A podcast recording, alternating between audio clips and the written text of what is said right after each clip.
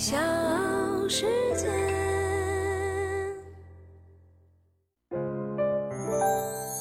大咖故事，故事舅舅，越说越有。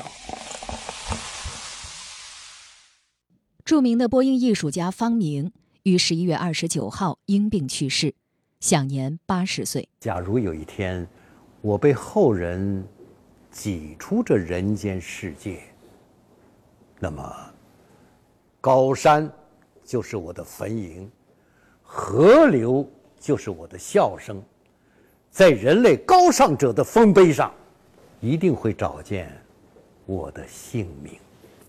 方明在播音生涯中曾经五次登上天安门城楼进行转播，在电波中一次又一次见证了新中国历史的进程。我是唐莹，欢迎各位收听和订阅《大咖故事》。今天我们一起缅怀老一代播音艺术家方明。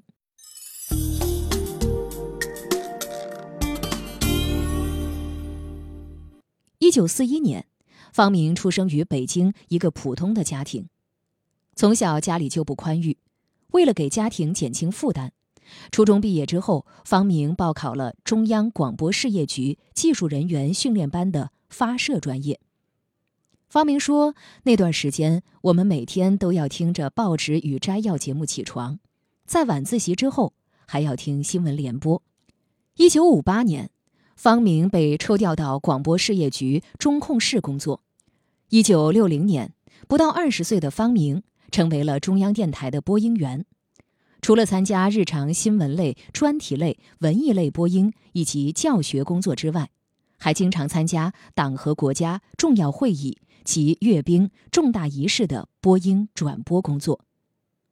方明其实是他的播音名，他的原名叫崔明德。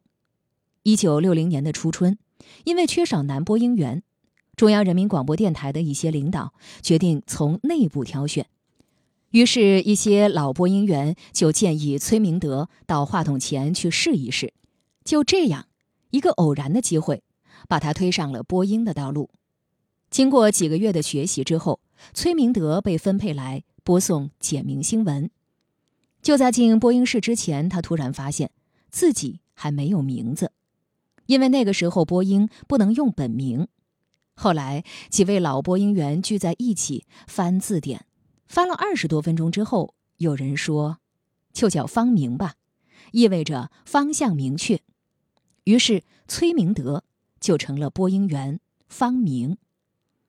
在方明的播音生涯中，曾经五次登上天安门城楼：一九六五年国庆游行，一九六九年五一和国庆庆典，一九七六年毛主席逝世追悼大会。和一九八四年改革开放之后的第一次阅兵，大咖故事，故事舅舅，越说越有。一九六五年，方明接到消息，要到天安门的城楼上转播国庆游行。方明说：“转播不是朗诵，更不是演戏，需要一个真字。”每一个表情，每一种语气，都要和现场的游行队伍结合起来，让听众通过声音看到画面。工人的力量、学生的朝气、儿童的天真，都需要语言来表达出来。毛主席要走到天安门正中，正好从我们的身后经过。那一年，方明只有二十四岁，能那么近距离的看到毛主席，心里别提多高兴。不过，工作人员有工作人员的纪律，不能跟主席打招呼握手。方明说：“虽然有些遗憾，但是作为播音员，我必须这样要求自己。”游行的播音任务顺利完成，而在方明的心中，毛主席从身后经过的身影，却成了他一辈子最难忘的记忆。一九七六年九月十八号。毛主席逝世追悼大会，据报道，当时的天安门广场上聚集了几十万人，大家都低着头，鸦雀无声。现场只有方明一个人的声音缓缓的回荡在广场上。不仅仅是广场，全国甚至全世界都在听我一个人的声音。方明说：“那个时候压力真的特别大。十五分钟的直播结束之后，我两个手心里全都是汗。”方明突然意识到，原来这就是历史。他说：“我和所有中央台的同事们一样，我们都是历史声音的记录者。”一九八四年，国庆三十五周年阅兵转播的任务再一次落到了方明的身上。据报道，有的时候他们跟着受阅部队演习，一直要熬夜到凌晨一点多。男孩子都有过军人的梦。转播阅兵和转播游行有很大的区别，军人那种阳刚之气，那种钢铁般的力量，要渗透到你的每一个字句当中。这是方明的回忆。中央人民广播电台，中央人民广播电台，各位听众，台湾同胞、港澳同胞、海外侨胞们，你们好！今天十月一号。是中华人民共和国成立三十五周年纪念日，祝各位节日快乐！在两个多小时的转播当中，方明播送了一万多字，一字不错，成功的将阅兵盛况转播给全中国，也将改革开放以来中国焕发出的朝气蓬勃传达给全世界。一九九九年国庆，方明作为嘉宾再一次来到了天安门城楼的观礼台。没有了播音的任务，这是他最轻松的一次。大咖故事，故事舅舅，越说越有。二零零六年，方明被查出患上了胃癌，接受了胃切除手术。在治疗期间，他向医生和护士朗诵了对衰老的回答：“孩子们不会想到老，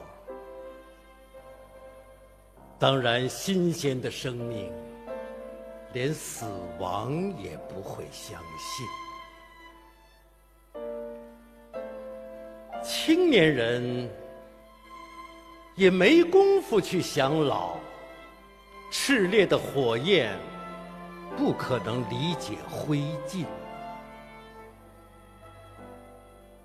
但是总有一天，衰老和死亡的磁场会收走人间的每一颗铁钉。朗诵这首诗的时候，方明表露出自己绝不轻言放弃的强大内心。在手术后不到一个月，他便又投入工作，不到三个月就重返舞台。方明参加播音的许多作品，曾获亚广联文化基金会奖、全国首届录像片大赛一等奖、全国第三届电视文艺星光杯一等奖、一九九二中宣部五个一工程奖、首届播音主持作品政府一等奖等各种奖项。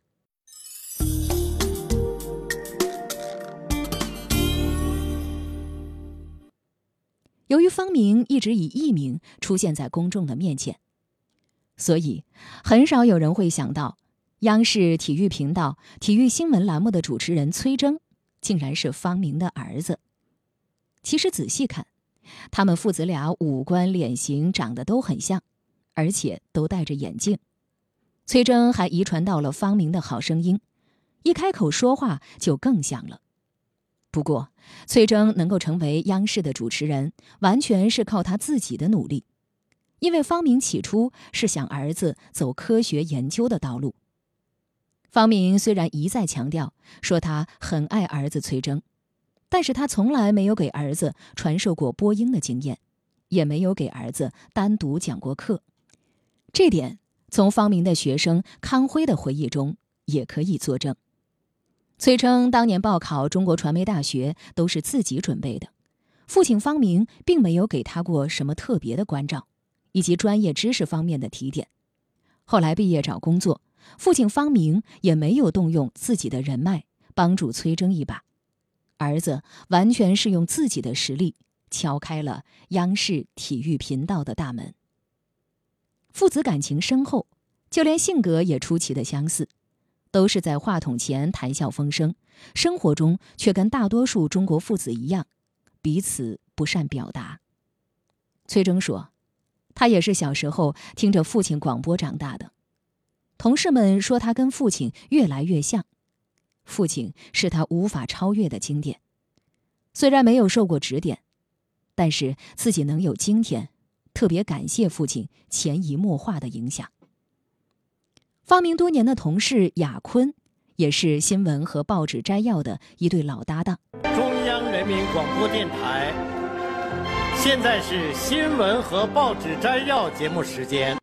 他们相识于一九六一年，一九六三年首次携手共同播报新闻。从新闻到文艺，从播音到主持，共同合作涉及了多种题材、多个领域。半个多世纪的并肩，连他们自己都数不清联手播出过多少个节目。认真、执着、默契。他们是当之无愧的广播经典。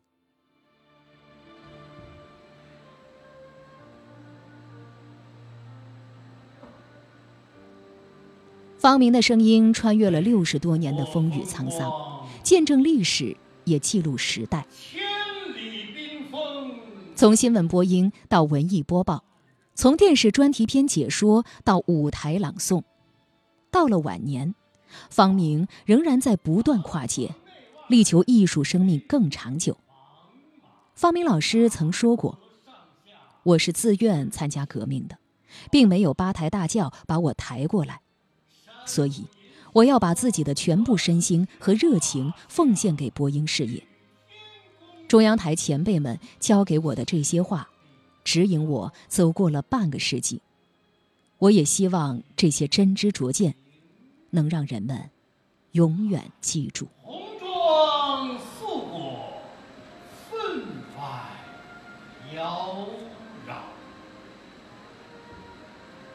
江山如此多娇，引无数英雄竞折腰。惜秦皇汉武，略输。文采，唐宗宋祖稍逊风骚，一代天骄成吉思汗，只是弯弓射大雕，俱往矣。数风流人物。还看